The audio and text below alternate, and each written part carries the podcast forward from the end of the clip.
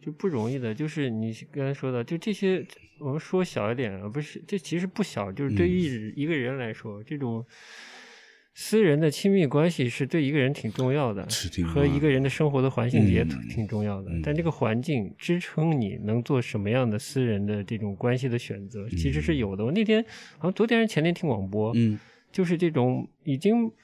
那广东广播了，就是有的地方你不是有的地方，这是好像已经是官方的解释。现在暂时这个阶段，你即便买了所谓的生育险，嗯，你是非婚生，就是简单说就是这个妈妈，嗯呃有孩子了，但是她是一个未婚状态有小孩的，她也是得不到她的这个生育险的所我们打引号所应有的保障吧？啊，这样子的？对。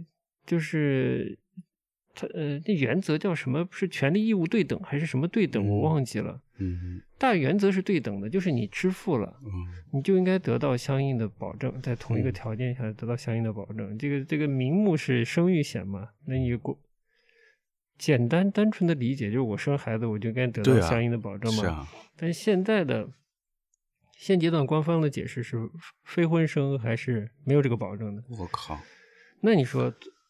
作为一个社会环境，就不支持你做一个非婚的父亲或者母亲，对不啦？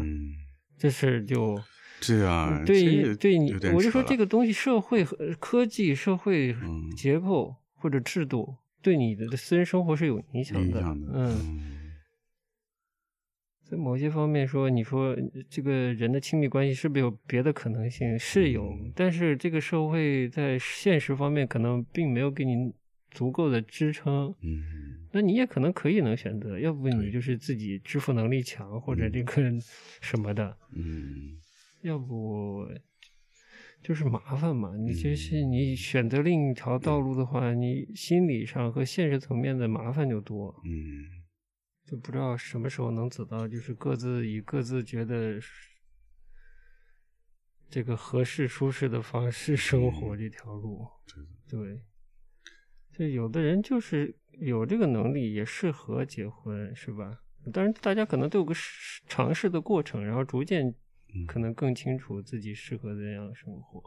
嗯嗯，甚至说到了不同的年龄阶段，适合怎样生活，都都不好说的。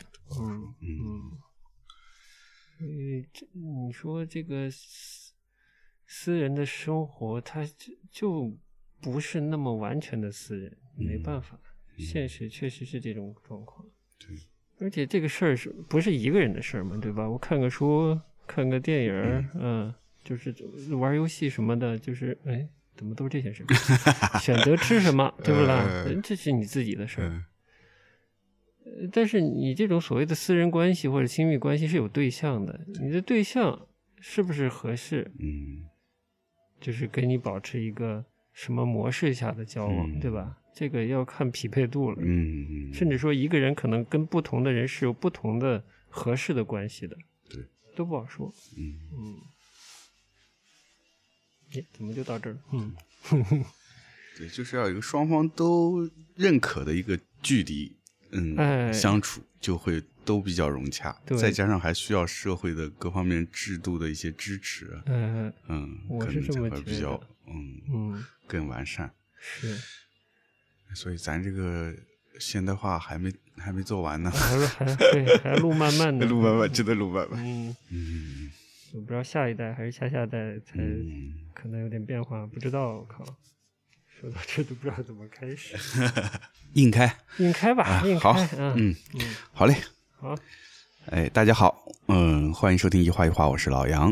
哎，我还是小郑。嗯，欢迎收听我们春节期间的这种哎。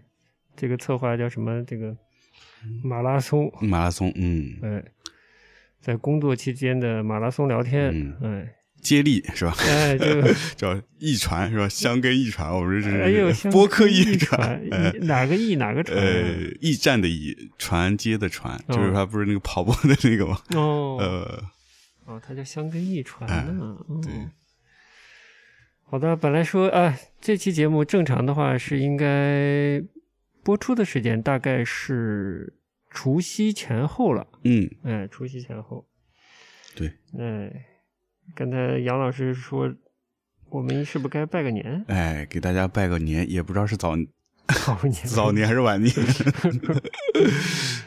拜年嘛，就需要有点音乐嘛，是吧？哎呀呀呀呀！我们请小郑来给我们播放一曲。我咋突然没有勇气播反差歌曲了？想必大家现在都已经回家了，是吧？不知道大家心情怎么样？哎，对这个。这个系列的节目跟所谓家这些话题好像有点脱不开了啊。嗯嗯，希望回了家的和没回家的心里都安康。哎，那在这个喜悦的日子，我们来播一首喜悦的歌曲。好。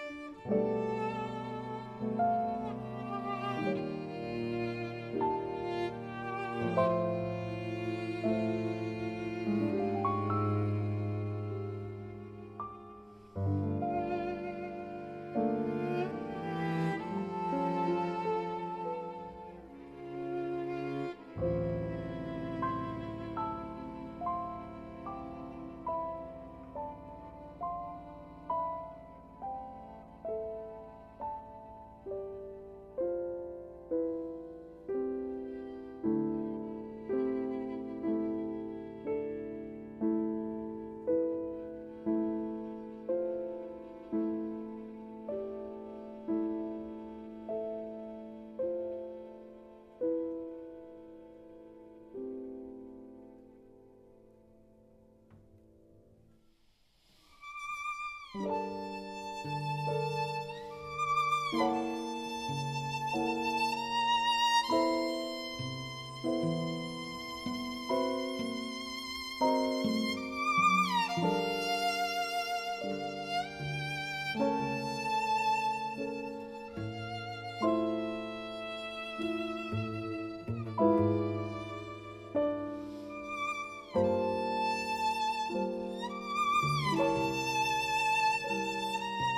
Música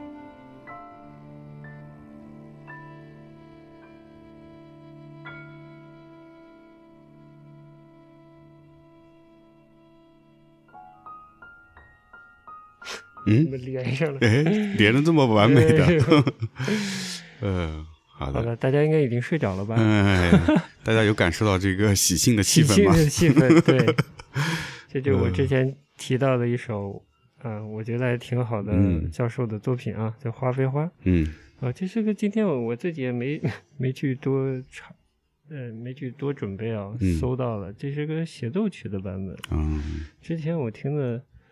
有钢琴独奏的版本。嗯，你是最近睡觉就阳康阶段就听这类似音乐吗？是的，是的，是的。这张应该就是我听那张，就是有一个就是嗯，教授跟另外两个乐手，一个是提琴小提琴，一个是大提琴手。嗯，对，三重奏。封面是。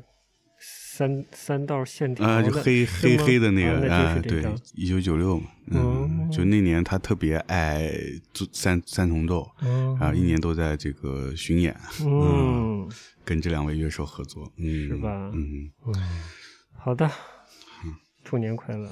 哎，对，虽然这首歌这。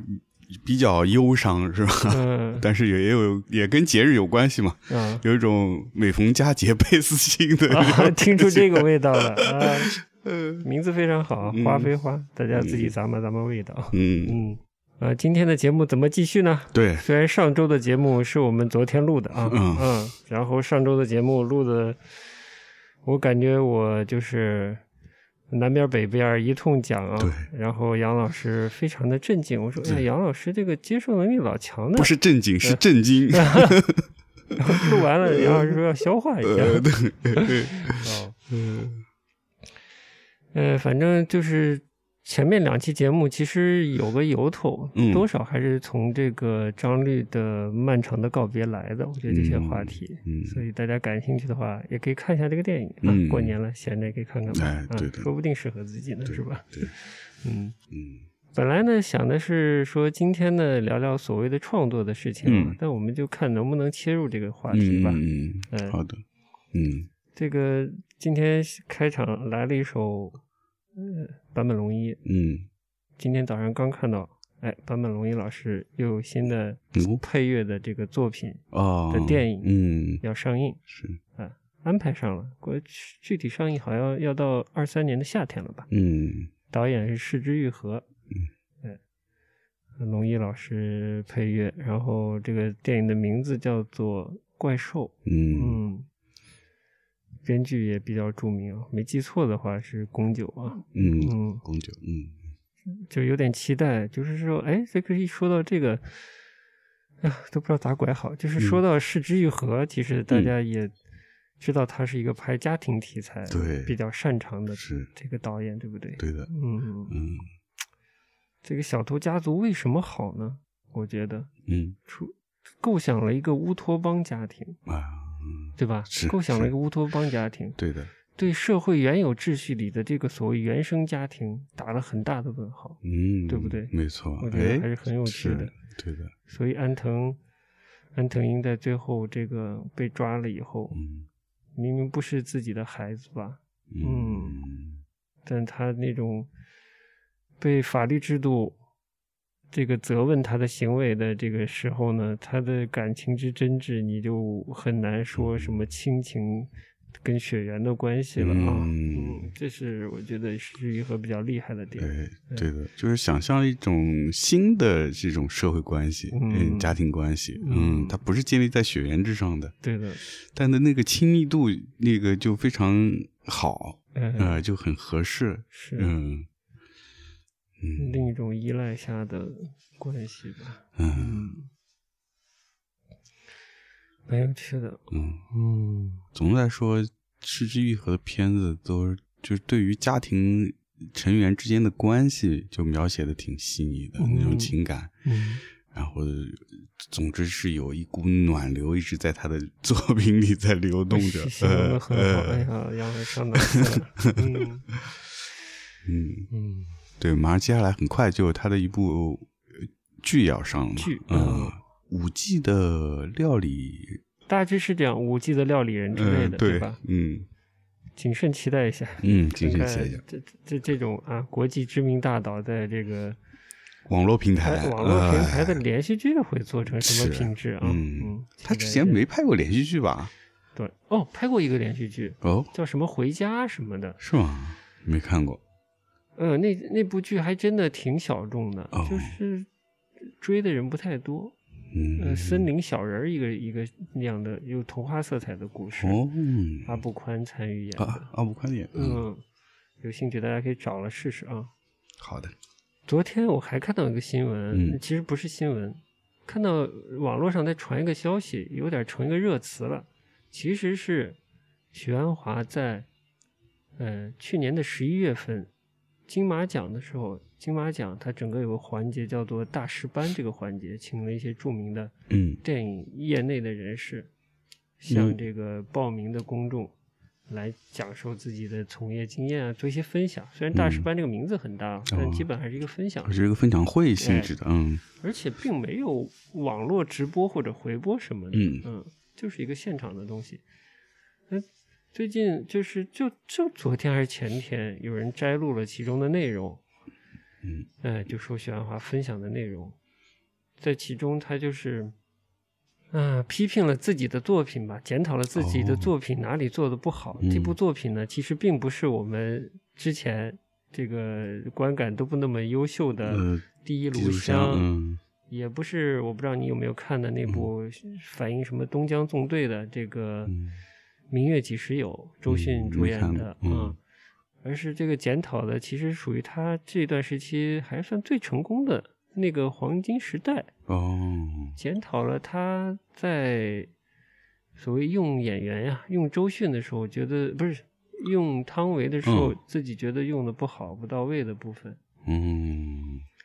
但整个过程啊，这个话语中透出了这个对汤唯的一些不满意呃，虽然是其实是在说自己当时也不知道自己要什么，我觉得嗯这个是诚实的。呃，但列举了一些拍摄过程中，呃，从准备期到拍摄期间的一些呃挺细节的场景，嗯然后觉得呃觉得自己不满意吧。嗯嗯呃，既对演员有不满意之处，也对自己有不满意之之处。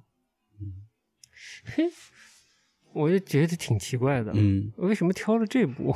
哦，说白了，这部确实是他近期最好的作品，是吗？嗯。就是后面两部都不那么美好。我其实这两就是你 你阳着的时候，啊。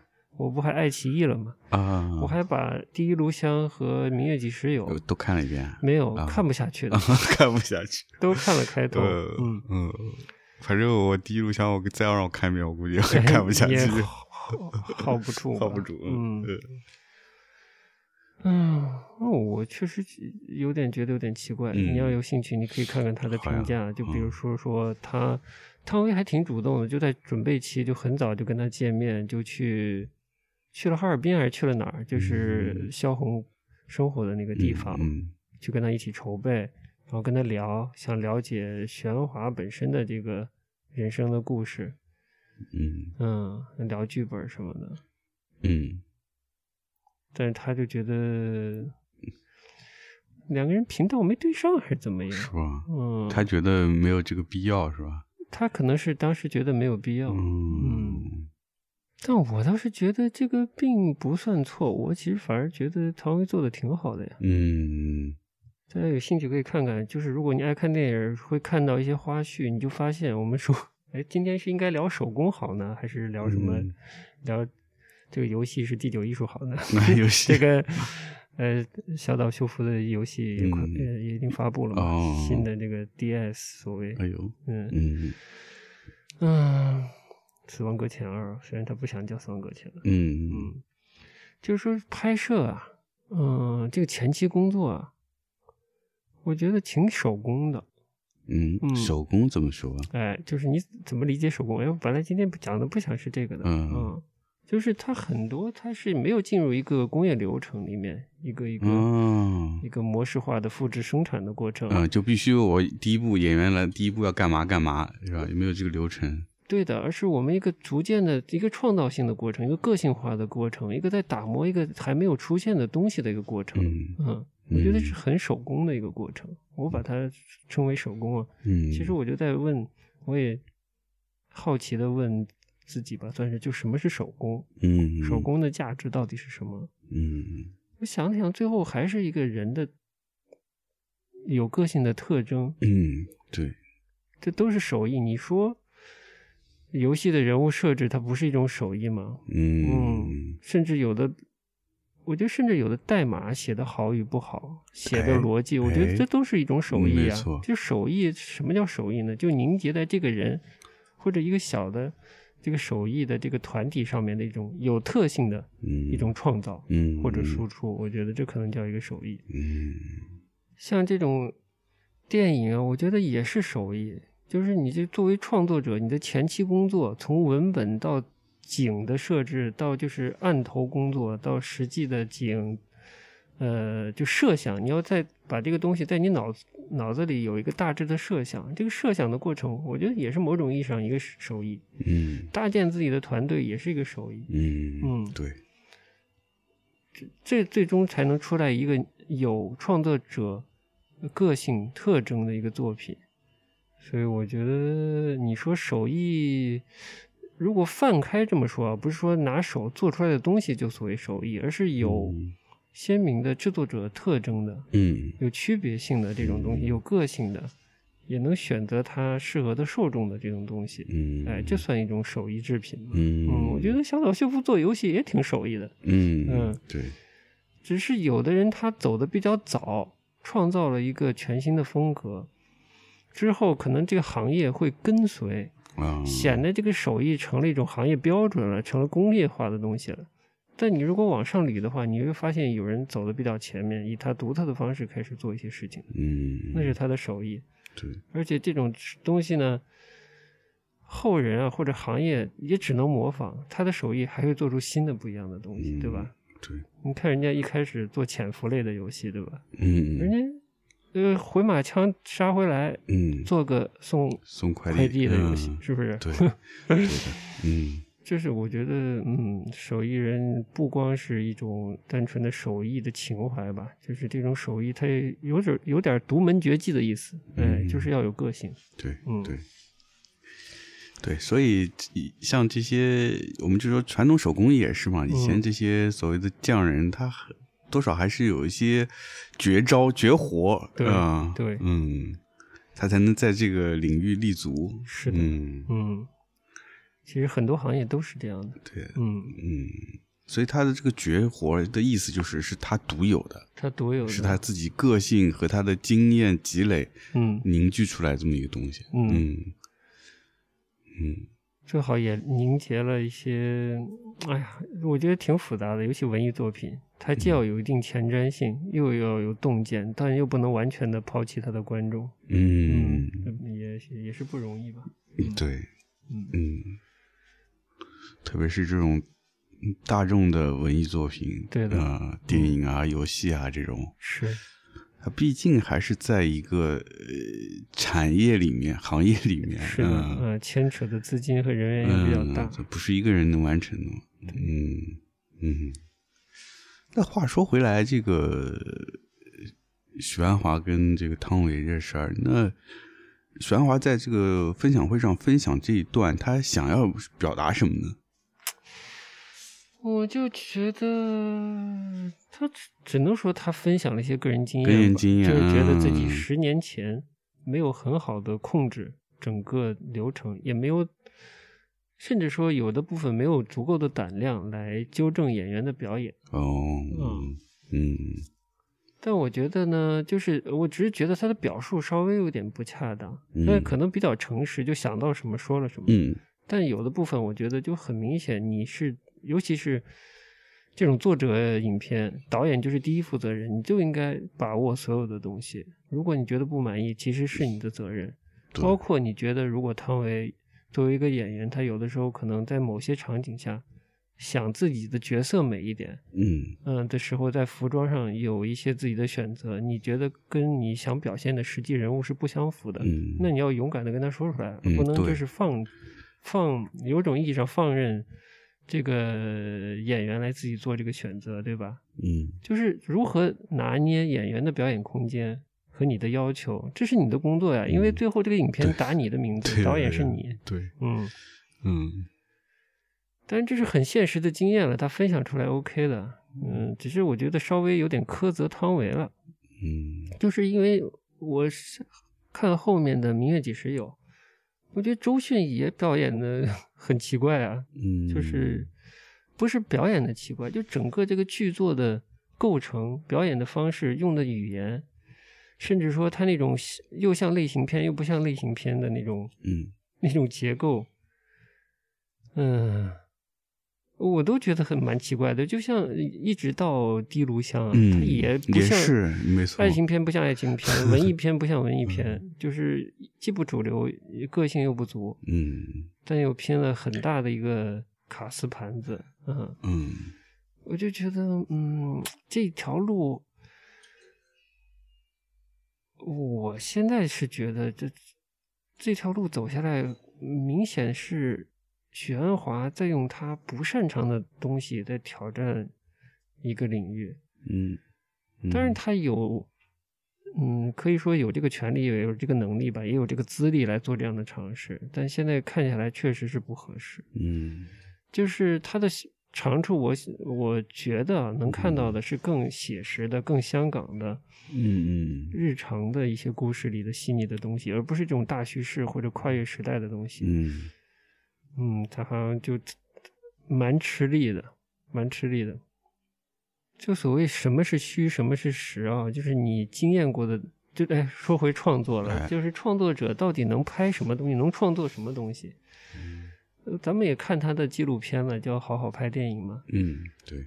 他就像个影痴一样，就是确实是爱拍电影。对。嗯，一个。有点孤家寡人，也不能这么说不合适啊。对，但这似乎是感情经历并不丰富的，嗯，所以就，嗯，我是觉得他挺不适合拍拍这个张爱玲的，嗯嗯，就怎么说呢？就是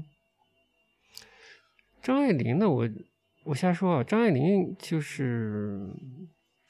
我之前可能说就是看得透但玩不起的感觉，但是其实我这么说不也不太恰当。其实张爱玲还算比较玩得起吧，还是有她自己决绝的那一部分，还挺厉害的。就是跑到美国去，就这么孤家寡人的生活啊，结了个婚，然后这个丈夫死了，然后孤家寡人的生活，嗯，挑战一种不可能。这这两点有点像啊，嗯，张爱玲晚年挑战英语写作完全不成功嘛，啊，嗯。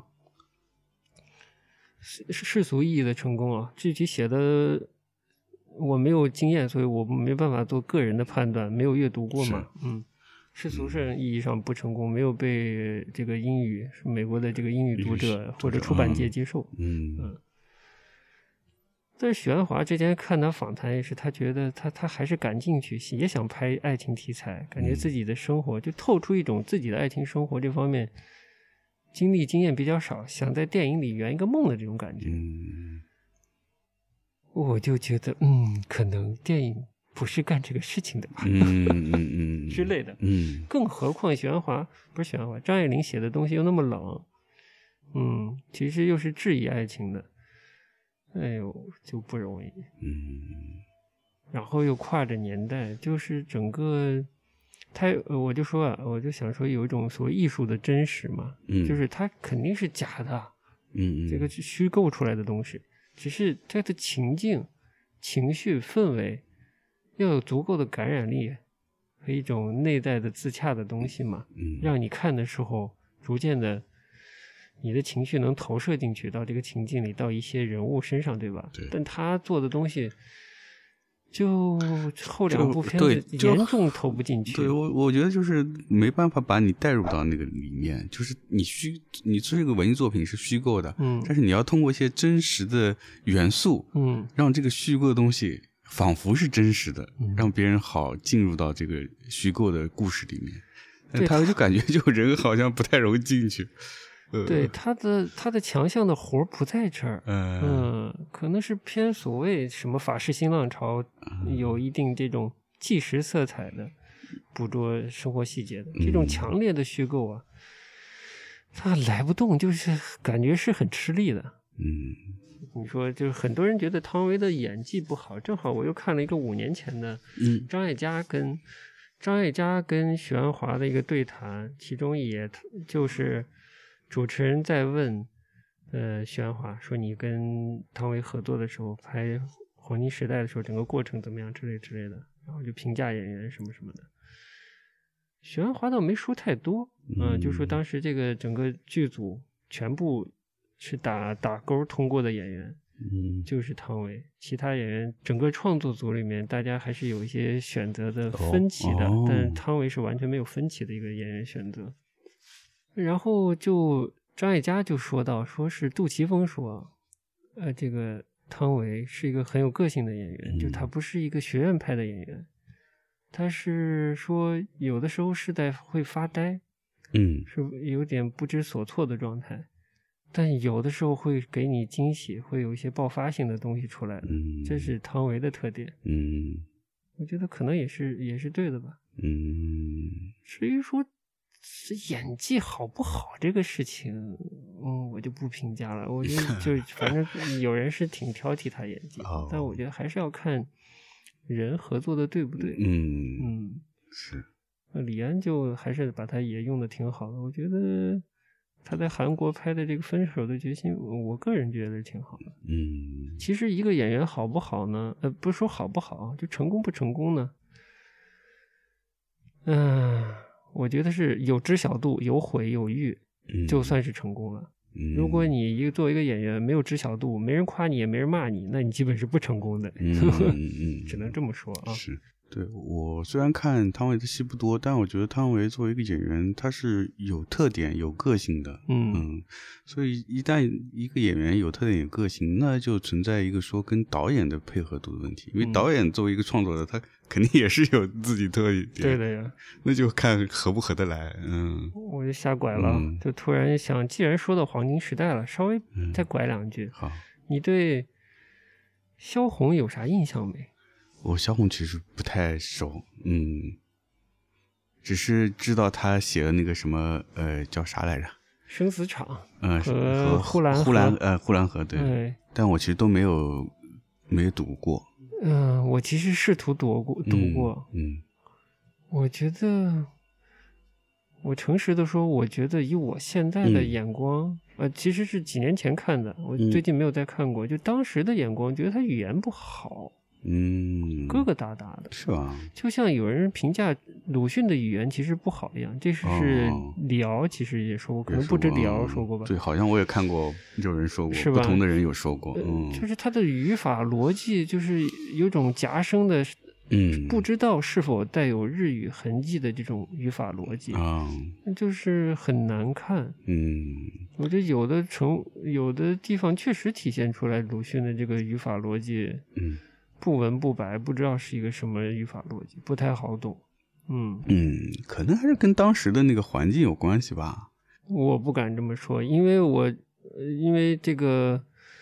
呃，王小波的原因，我也读了《唐传奇》什么的，啊，比如当时晚清的小说是《儒林外史》啦，还有什么？是不是这个《官场现形记》？是不是也看过一些？嗯，就是通俗小说那个文字还 OK 啊，我觉得都比鲁迅有些文法容易读，甚至比我印象里的萧红容易读。嗯嗯，我不知道他是。故意创造一种文体，还是说他在当时的东北生活的文体，呃，就是语言有有这样的特征啊，地域性的特征，嗯，还是他自己想创造一种文学语言？我不知道，嗯，但总之现在读起来，就当时的我读起来感觉并不是特别好。但我想说的是什么？就是中国的文坛对女性文人的选择有种奇怪的趣味，嗯。就是一种明显的这种男性文人选出来的趣味。嗯，之前我跟你说过没有？就张爱玲，我觉得，嗯，就是男性文人，尤其江南一些文人选出来，像徐子东老师，嗯，就特别想知道，特别爱才女，嗯，对才女的感情生活特别感兴趣，特别想知道，呃，这个张爱玲在对现实生活爱情观念的那些东西，嗯，爱情的轨迹，嗯。就是老一聊文学就聊到人身上，不是不可以聊这个下蛋母鸡或者下蛋公鸡的问题啊，只是我总觉得他们是先天的，由于这个人的身份，嗯，和才情，就呃跟性别也有关，然后就选择去喜欢这样的，或者说把这样的人作为一个研究对象的研究，嗯，萧红也是这个黄金时代的。的剧作是李强，这国内非非常一流的编剧了。嗯，上《锵锵三人行》跟徐子东聊，没记错的话是跟徐子东聊这个黄金时代，就聊萧红的呃这个整个人生的轨迹。他们特别着重于她的感情生活，说这个女人了不起在哪里？第一段感情怀着孕就被当时的是丈夫吗？就被赶出家门那种感觉，所以他，你看的《黄金时代》吗？没看。一开始他被丢在那个是哈尔滨的那个小旅馆里还是哪里？嗯。然后是写信求救，我不知道是在报纸上还是大理哪里啊？写信求救。嗯。然后萧军就像一个侠士一样，嗯，来救他嘛。嗯。然后后来呢？他又之后，他把这个孩子还处理掉了。这个。两位文人李强和徐东很好奇，他们在历史上这个真实的萧红怎么处理了第一个孩子？嗯嗯。然后就后来到了跟萧军的感情发展了一段时间以后决裂了以后，至少是分手了吧？萧红不是死在香港吗？嗯。她去香港的时候又是怀孕的状态。嗯。有一个男人叫端木蕻良。嗯。又在照顾她陪伴她，然后基本把她送走了。嗯，然后他们就很感慨，这个女人的这种两个感情、两段感情生活，都是在怀着孕的情况下，又跟别的男人，呃，发生了新的感情或者关系吧，嗯。但我觉得这个不能支撑一个作家的文学水平吧，嗯。我觉得这是两回事，所以我总觉得这些男性文人是不是哪里怪怪的？呃，就是他们关心的点不是那个文学作品，放在这个一个女作者传奇的个人生活上，而不是更多的是作品呢？就聊的，哎呦，就是这让我就是挺痛苦的。这个这个搞文的到底在搞，是跟文学注注目的这个。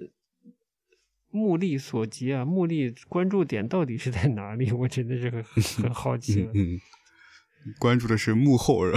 对，好像更在意的是那种传奇的女性的感情的经历或者私人生活。嗯嗯，总觉得哪里凑着奇怪的味道。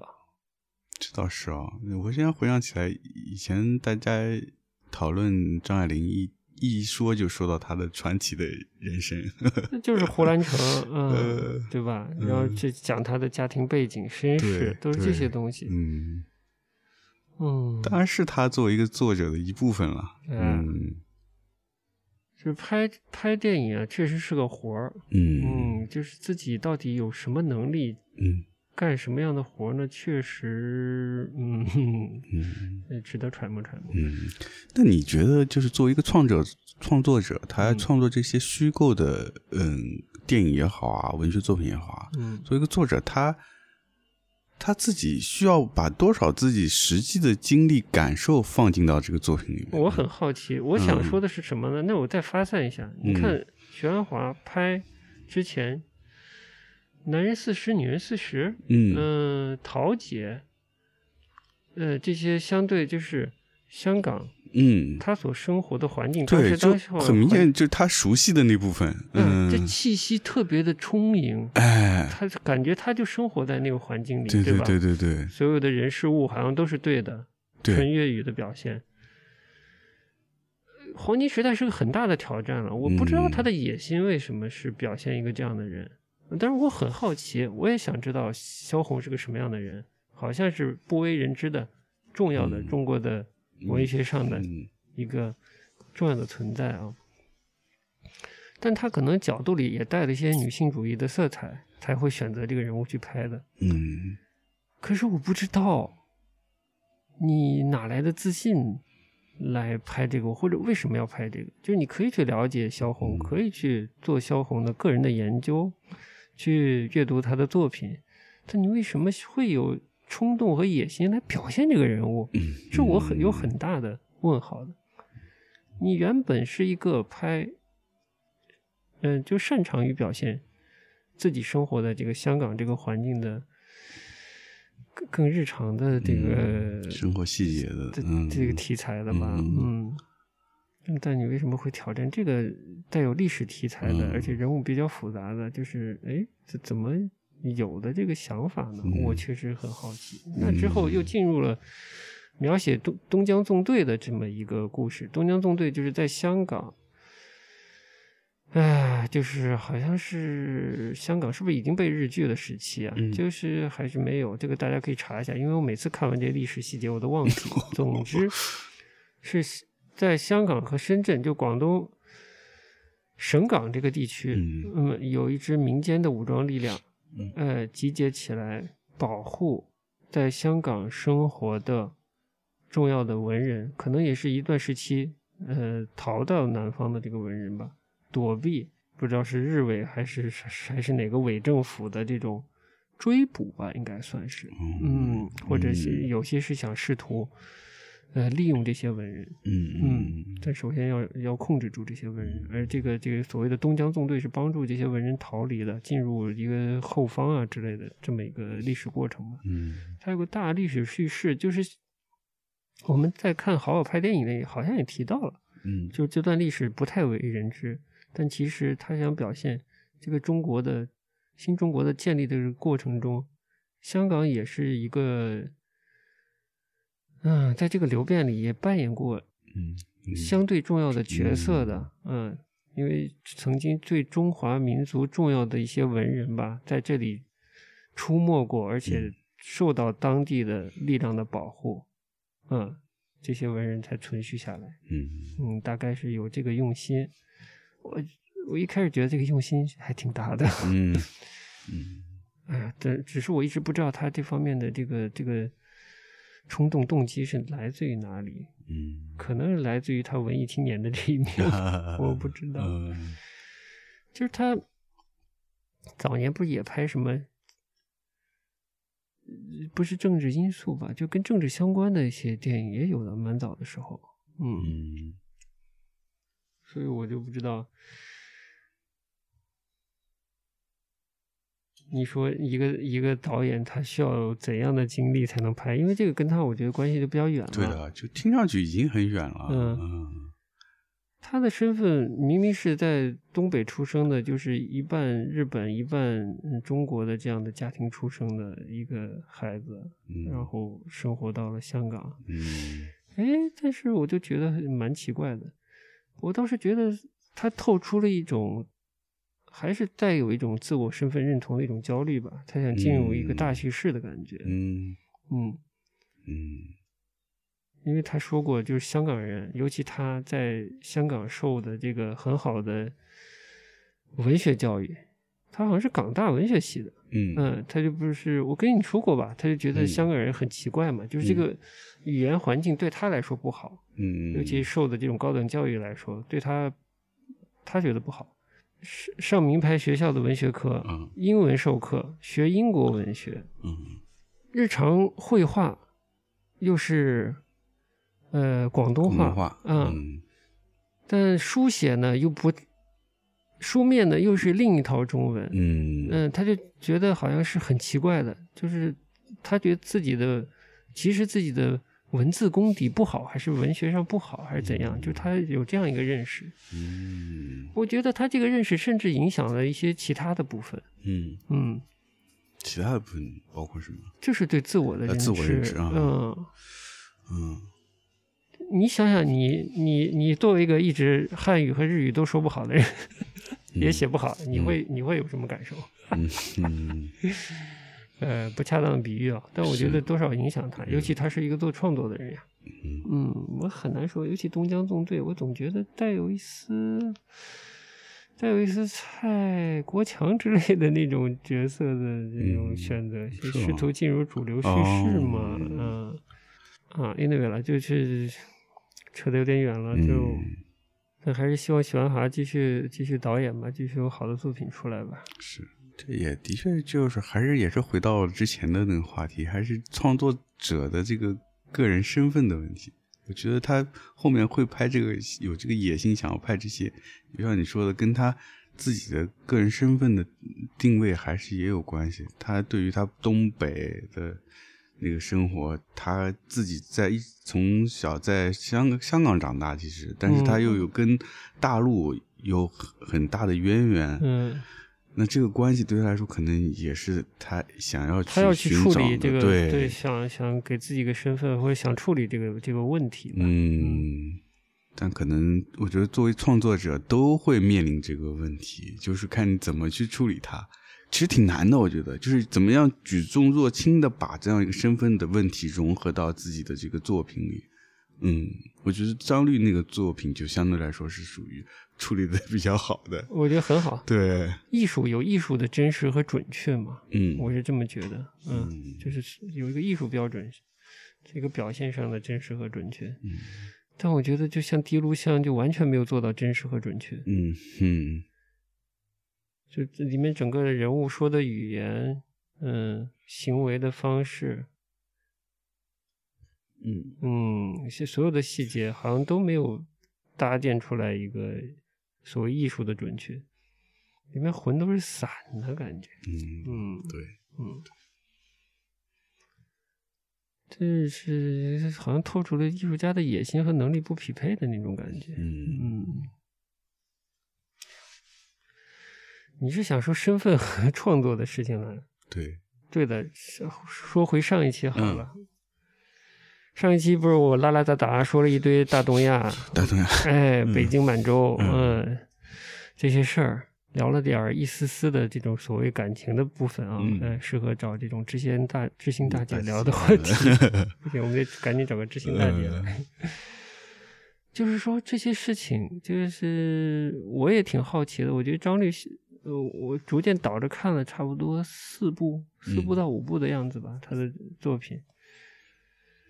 我就很好奇，他的人生经验和他的作品的关系和距离到底是多少？嗯，因为我就是试图追溯自己的史前史的时候，我已经觉得很累了。呃，当然年纪不一样了，他三十九岁开始拍，这是估计拍了小二十年了，嗯，所以现在这年纪是不一样了，嗯，荷尔蒙水平也不一样了，就表现的。拿捏的淡然，就是轻松啊，很轻松。嗯，对。我我现在肯定做不到，所以我就很好奇，这个一个作者和作品的这个年纪上和经验上的关系是什么？我也是挺好奇的。我就说让我拍这种类似的题材，嗯，我想都已经头就已经大疯了，别就别说让我就是把它处理的轻巧还有留白了，嗯，很难的，是难。但我追稍微追溯嘛，就看到他有一部作品叫《重庆》吧，嗯，应该也是在重庆拍的，但是是韩国制作嘛。里面还有小何来出镜哦，小何在那个漫长的告别里也出镜了，嗯，里面配乐也是他写的，配乐就那在酒吧里面，他他有坐在吧台边上，镜头里有他。哎，我倒没注意到。啊，那你要想重看的话，可以留意一下。好的，嗯。像我回溯到他重庆重庆这部片子，嗯，是不是已经十年前？我不太记得了啊，也相对比较早一点的片子，我觉得还是相对年轻一点。就是表现性强一些，也比较用力的感觉。嗯嗯，情绪会比较满一点吗？感觉感觉就透着些透着些愣吧。嗯嗯，如果说有情绪的话，对，虽然也是有留白的，但那种感觉比较硬。嗯，对之类的。嗯，我觉得这个这个跟年纪啊，跟阅历还是有关系。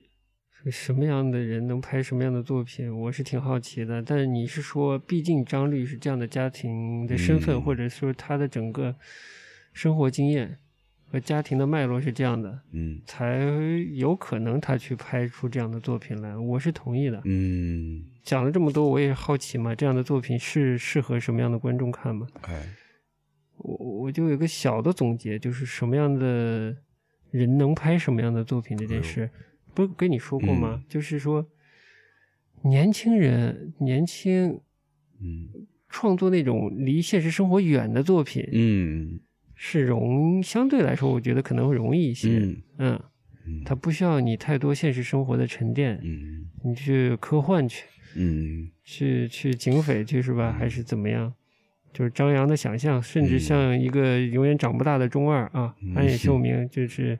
怪兽打怪兽打一辈子去 也可以是吧？呃，但另一类好像就不是，嗯，这种就是说离人的真实现实生活远的东西，嗯，我觉得反而是受众更宽容的东西，嗯，就是离创作者的生活越远，离你的生活越远，嗯。带有一种观赏奇观的那种感觉的话，进电影院看一个奇观的那种感觉的话，大家是比较宽容的，嗯，满足了你观赏奇观的那一面的话，就好像就 OK，体验一种新的感受。但是创作所谓这种带有现实意义的这种影片就不容易，就是我觉得是就是作者本身你要有你对生活的理解和适当的想象力，对。你才才能做得到吧？而这种时候，一旦你拍现实类的东西，观众就没有那么宽容了。他会拿你的生，就是拿自己的生活经验去套你的作品了。嗯嗯，一旦他觉得套不上的时候，他就会觉得不真实了。对，他会觉得荒唐。嗯，就一到以他的经验去套的时候，觉得超出的时候，他就可能不那么容易接受了。嗯。所以这类作品其实是比较挑，也比较挑观众的。我不知道你是不是觉得这么觉得？我现在逐渐是这么觉得，可能是这样。因为我们像我们昨天聊张律这个作品嘛，我觉得还是蛮挑人的。嗯，不是所有人可能都能感受到他那个片子里面那些想要传递的东西。嗯嗯，就是就留白这个东西吧，就是有的人。能解读这种留白，有的人能解读那种留白，还不太一样。嗯嗯，今天呃，我不是已经买好了这这个上海文学第十二期嘛？嗯，去年的第十二期，然后今天早上翻了翻，徐浩峰在继续解读《红楼梦》嘛，就很有趣，嗯，还是依然有趣，挺值得看的。啊，他是怎么说的？他把他把这个电影啊，嗯，跟《红楼梦》啊，跟评书啊，各种传统的这种文学啊，甚至是曲艺形式，嗯嗯嗯，他就说里面都有活儿，都有技巧，你就掌握了这些活儿、这些技巧，以及啊细节蛮多，很有趣的，嗯，你才能理解怎么拍好一个电影。就是那些活儿啊，在以前的这种人的创作方式里，其实都有。嗯嗯，你得懂得活用。嗯，而且在每一种表表述或者创作的叙事的方式呢，都有现实应用的场景。该怎么打埋伏？嗯，怎么勾起观众的兴趣？是啊，嗯，其实就是对这个电影。跟那些曲艺类的表演方式都是讲故事嘛。对，只是有的是用语言，有的是用视觉和声音的综合的方式嘛。嗯，对，就讲讲故事本身就是有技巧的。他就说到一点啊，他说这个。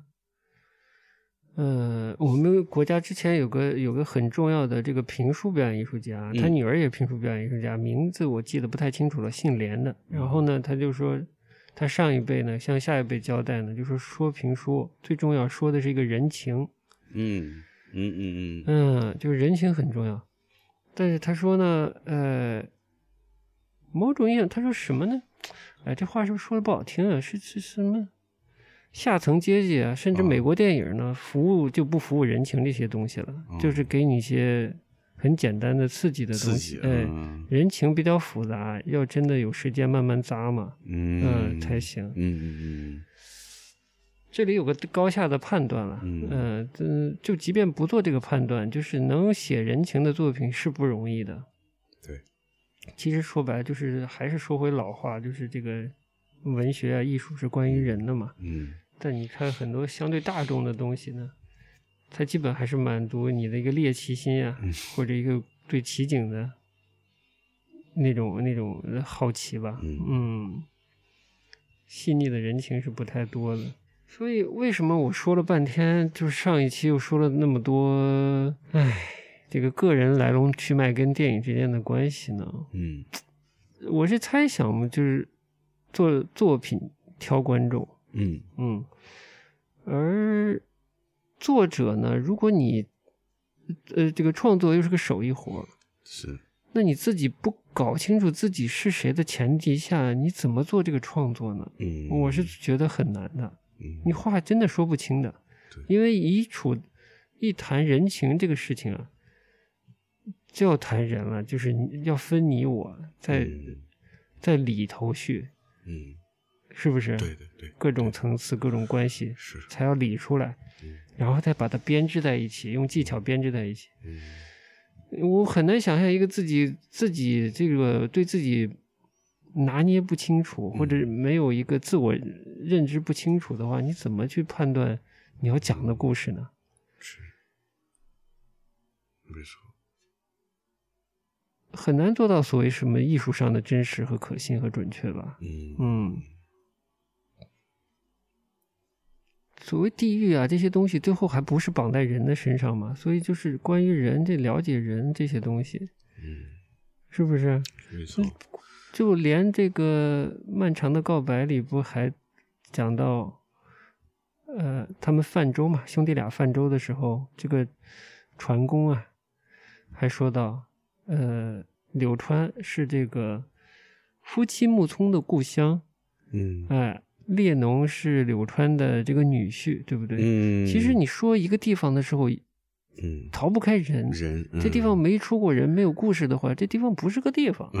嗯，是不是？对，嗯。作为一个旅游的目的地，它也不吸引人，是吧？嗯。旅游可能还行，你看个景儿，嗯，但是就很难说出故事了嘛。对，你要这个一旦做变成作品，要讲故事，还是要有人的东西在里面。对。嗯，所谓人情，就是在理人与人之间的关系嘛。不管是横向的、同辈的、同时代的人，还是纵向的、不同时代的人的这些关系，对不对？对，就好的艺术作品，它它就是很丰富、很细腻，然后它能让别人看完之后有更多的回味。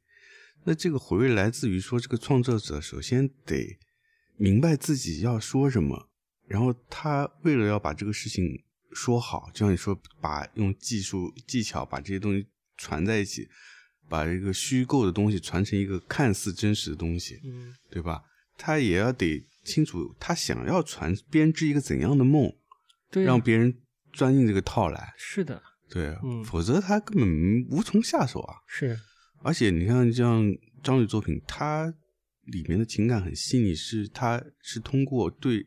不同人物的观察，很仔细、很精确的去观察这些人物，但是他怎么把这些观察总结、表现，再再重新表现出来呢？那就他他自己得有自己身份的认知，通过自己的角度再把这个观察再重新表现出来。他比较关注一个所谓边缘一点的人嘛，有点游离态，你就看得到，你多看的话，你看到他关注的人物或者他喜欢表现的人物是游离在外面的。嗯，对，对的，对的，嗯嗯。什么是游离就有意思了吧？你就得知道这个大的场域在哪里，你才能表现出一个游离的状态，对不对？嗯，就是你想你要构这个图的时候，你得有大有小。当你对这个外界环境整个结构没有认知的时候，你怎么做这个事情呢？嗯，是不是？说的简单一点，你编一个故事，你材料都不够呀。嗯，创作者肯定有有年龄的和阅历的分别。嗯。你如果是日本的，你如果是日本周杰伦，你当然就写是 比起三顿饭你最好，没有你我就死嘛，对吧？那你就二十五岁，你还能写啥呢？是，是不是？对，对。但你五六十了，你还说比起三顿饭你最好，没有你会死，你不是很可笑吗？对不对？那你到了这样的岁数，你是这样的生活经历，那你的你对生活的理解是什么呢？嗯，肯定不是就随便说为了个人去死了嘛，你就要拿出你的本事来了。嗯嗯，你怎么看待生活的？你怎么看待自己存在这件事的？你像许鞍华，我们不说黄金时代了，就是后面这两部，其实看不到太多的作者性的。嗯嗯，看不清楚他具体想说什么的。嗯。那作为一个商业制品放到一个电影市场里，它的类型也很不清楚。这是他有勇气的，也是这个市场有有这个容纳性的表现。呃，这点我觉得不否认。但他得用好这个市场和他的这个地位，呃，或或者说他的能调用的资源吧。嗯，狂在这夸张率，估计现在也没几个人还看过。嘿嘿。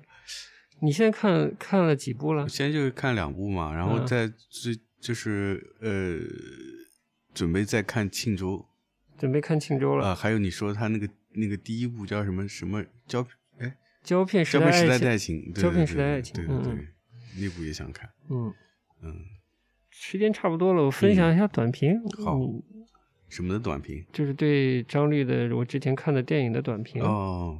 漫长的告白，我除了觉得三个人都是我之外啊，嗯，当下看完，我觉得怪味胡豆，我自己也没太看明白，就觉得单纯觉得好。然后我是我是说，他有点像完全没有碰过武行的徐浩峰在写故事的感觉，嗯，就是自由又带入自己的经验，有虚有实。就是虚构的也很很大胆，很其实挺各色的。就是你刚一看就觉得这东西就是不是真的，嗯，对吧？对，怪不怪样？对的，对的，嗯嗯。但我说不出来，他这种让你觉得他就是假的，跟看那个滴炉香那种假的感觉又不一样，呃，不一样，对吧？他就是高手的假呢，他是有情绪、有氛围的，但又异于生活，让你好奇。这是说书人的好本事，就是这样的。露一点还怪模怪样的，后来再给你收回来。嗯嗯嗯对，这是嗯，你你不知道你以前听不听评书？其实，但是在徐浩峰的讲述里，老的真正在茶馆的评书和后来进了广播的评书和上了电视的评书，它不是一回事儿。哦，运用的技巧和表现的侧面不一样了，尤其有影像的，可能更多的在肢体上什么很重要。嗯嗯嗯，跟老的茶馆的那些技巧又不太一样了。那种没看过。嗯，广播的听过，广播的听过，其实有，我觉得多少还反映了一些所谓传统评书的一些技巧啊、风采之类的东西，一些活儿在里头。啊，然后我看完了福冈，你知道我的评价是啥？是什么？我觉得张律除了是一个不写武行的徐浩峰之外，还是一个不写不写异世界的村上春树。嗯，哎，有意思不？呃，有意思。啊。然后我再往前倒，就看了一八年的《咏鹅》嘛，嗯，我就觉得《咏鹅》是后面两部就是福冈和漫长的告白的一个引子，一个开端。嗯，就这个主人公啊，他好像是处在一切的夹缝之中，嗯，大时代和个人感情种种的夹缝之中啊，不管是大东亚的历史，还是个人的身份，还是家庭，还是欲望，还有自己的精神的小世界，嗯，就是一个挺不容易，但又。是挺边缘的一个人，也是那个朴海日演的，哦，嗯，演的挺好的，挺各色的一个青年，有点有点立冬 style，哦，嗯嗯，挺好的，今天这这集又又跟大家。强力推荐了这个张律是吧？就我们这节目的存在的意义是什么？就是为了 帮助张律卖电影嘛？他又不在中国发行是吧？嗯，大家可以利用这个春节假期，正好可以找找资源。对对对，不难找，不难找，不难找。嗯，我已经下的差不多了。好的，祝福你。所以呢，我也不知道。嗯，我觉得就是创作者。要敏感，要勇敢观察事情，才你不敏感怎么能创作呢？我是觉得，嗯，这样才有可能去做出好的创作吧。嗯嗯，不能老靠一种这种你比三顿饭好的这种激情来创作吧。嗯，呃，这种太太直接，太身体了。对，嗯，对，这种很直观的方式就。就真的可能是年轻时候还行，就他可能没有那么多持那那么久的持续性，嗯，就你能量爆发，你爆发出来就就会没有的，就会枯竭的。对，因为这进入一个流行音乐场域嘛，流行流行音乐市场嘛，嗯，受众也也就期待这么多，嗯，对不对？嗯，是，不管少男少女们听到这个，也是跟自己的。那生理的荷尔蒙 水平是匹配的，就 OK 嘛，是吧？嗯。但你说一条路是一条创作的路，那不可能一辈子这么走下去，我觉得是比较难的。对，嗯，对。我就说我可能就不是很难做创作的人了，某种意义上，就是现至少现在的状态，想这些事情啊，就。回想个人相关的这些人事物，就已经累的话，你怎么创作呢？你就很难举重若轻。你再拿徐浩峰做一个例子来好了，他都拍非当下当代的事情嘛，再取一个距离，这个距离也挺重要的，就是创作者和题材的距离和那个关系。嗯，你充分的了解，然后又去又去恰当的虚构的话。嗯，那可能可能还不错。嗯，其实王家卫也一样啊，他拍那些事儿。嗯，你再想想村上春树拍的各种那种奇奇怪怪的，我们不是《异世界》这部就说了，嗯，那些奇奇怪怪的男女关系，对，也是，就是创作者一定跟他创作的东西是有距离的。嗯，只有他家庭这么稳定，对吧？他的太太是他的第一读者，对吧？嗯啊。这种情况，他才能放松的、嗯嗯、轻松的去在他的创作的世界去疯狂的臆想，对不对？如果他的私人生活已经让他疲惫了，就是内容太多的话，我不知道。嗯嗯，哎，这么说是哦。嗯，像徐浩峰，我觉得也是多少有点书呆子，一点处男气质。嗯嗯，但我就说这个这个不怕处男。也不怕处男弄文学，就怕这个处男弄了文学还会武术。开玩笑，开玩笑，我很欣赏他的。其实，其实最近的电影也没看，不知道到底进步了还是变得更奇怪了。最近电影都没上呢。对的，嗯，都卡着呢。嗯，所以我也想说，就是生活，嗯，估计还是跟创作有距离。王家卫也是一样，他的生活应该也是有点像村上的那种状态。好好的有个自己的家庭，在制造出来一个他眼中的香港，他眼中的上海话的香港，他眼中的这个南下的中国人跟香港的关系，跟东南亚的关系，一种个人的关系，一种暧昧的好看的那种爱情的，嗯，呃，那种场景，对吧？对，呃，呃，情绪氛围，嗯，千万不要把。电影当成真的，对，那就完蛋了。就是电影创作都是这样。嗯，我记得村上也写过，他说这个就他很清楚，他觉知道自己的作为一个小说家的这个职业，就是在虚构，就是编故事，就是虚构的。对，嗯，他很好的把这个距离给控制住。就是我在编织一个故事时候，他就是离我远的。嗯，但是我回到现实生活，我就是有现实的。自己的生活有乐趣，对吧？我听音乐，我干嘛跑步，对吧？我喝威士忌，是吧？我可以过得很很很入世，很很开心，很享受这个生实际过自己的日常，自己舒服的日常。对的，嗯，那里没有奇怪的异世界嘛，对吧？对，当但是当他创作的时候，他就完全投到一个就是异想天开的世界里面，嗯，就这个状态是他拿捏的非常好。对，不管所以不管是创作者还是还是这种受众啊，都我觉得都要有一个好的距离感，不要把你对现实生活的问题希望在虚构作品里解决，它不解决，对，它化解你的情绪，嗯，对吧？对，化解你这种形式上的诉求、情绪上的诉求，嗯嗯嗯，但现实问题一定要现实解决，对。嗯，对的，得病了是吃药，不是去看电影。没错，没错。对你心里寻求安慰了，你就看电影，是吧？对，你在你的大时代里，你觉得慌张的时候，你看一些电影，能化解你的情绪，对不对？就是这样的。嗯，对。而且一个好的艺术作品，它的完成其实是除了创作者把它创作出来，这个观赏者也是要一起配合，才能让这个作品就。变得完整。我真的我不是说了吗？没有观众就没有作品吗？没有受众就没有伟大的艺术家，是吧？是的，是的。嗯，所以这些真正好的作者，他看似是做一个非常个人化创作，但他是其实是考虑到他受众的。嗯，因为就像你说，他知道自己要说什么，要说给谁听。嗯，因为毕竟所有的这些个人化的创作都是挑观众的嘛，所以他对他的观众有认知。那他的东西就能够容易被他的那些观众给产生共鸣吧？嗯，这是有一个过程的，就是逐到逐渐的要找到属于自己的受众吧。是对，就像我们这个节目嘛，嗯，一直没有找到似的，开玩笑。嗯，好的，今天又感觉差不多了。嗯。也不知道说了一些啥，是吧？就在这个除夕的节目说了一些这些东西，说这些东西，说了一下艺术创作了。对啊，你正经的这种除夕节目，不得聊聊家庭，聊聊吃喝，聊聊回家怎么躲避这个这相亲压力啦什么？对嘛？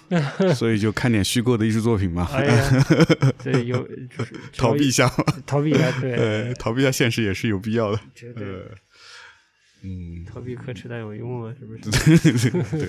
来的路上在听那个什么，在听一个播客节目，然后就是张小涵，嗯，和那个呃以前李志的经纪人叫啥来着？哦，池什么？池斌，池斌，对，上上那个建推的节目。哦，咱们不是去看了张伟伟十周年吗？对，其实他俩也去了。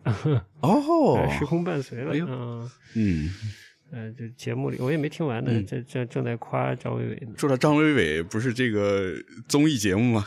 哎，就是这个民谣节目节目啊，嗯，我看就看了第一集，哎，觉得就就综艺节目吧，呃，不能要求他太多了，嗯，我是稍微觉得民谣这种形式不比较难，不太适合太综艺，嗯，对的，所以使得那个节目看上去呢，又不是很综艺，但也没有也没有很文艺，是吧？嗯嗯，到位。那要不来个张伟伟？张伟有啥？随便播一播，来一个。可以啊。那就播一首，播一首《眼望着北方》好了。好的。随便听一听。嗯嗯。大家春节快乐？好嘞。嗯。那我们就在歌声中结束这一期了。下一趴再见。哎，拜拜，拜拜。我眼望着北方，弹琴把老歌唱，没有人看见我，我心里多悲伤。我坐在老地方。我抬头看天上，找不到北斗星，我只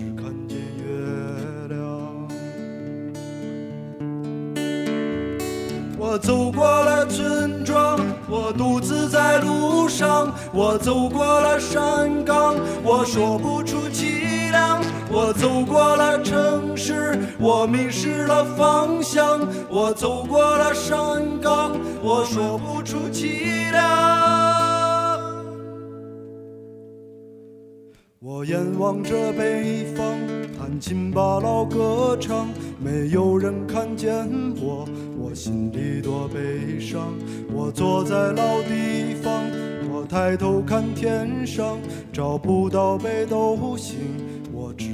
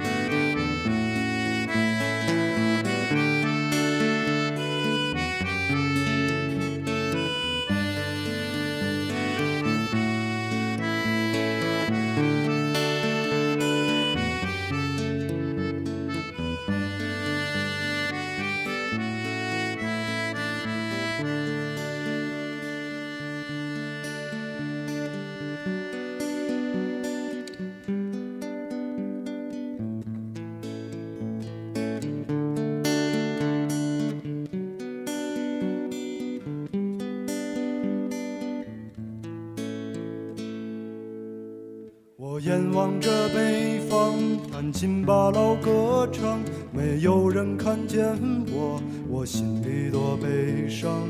我坐在老地方，我抬头看天上，找不到北斗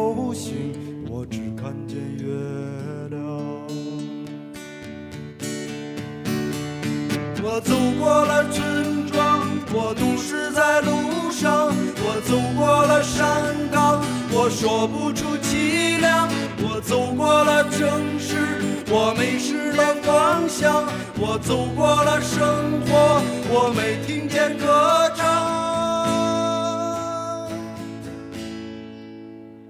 我眼望着北方，弹琴把老歌唱，没有人看见我，我心里多悲伤。我坐在老地方。抬头看天上，找不到北斗星，我只看见月亮。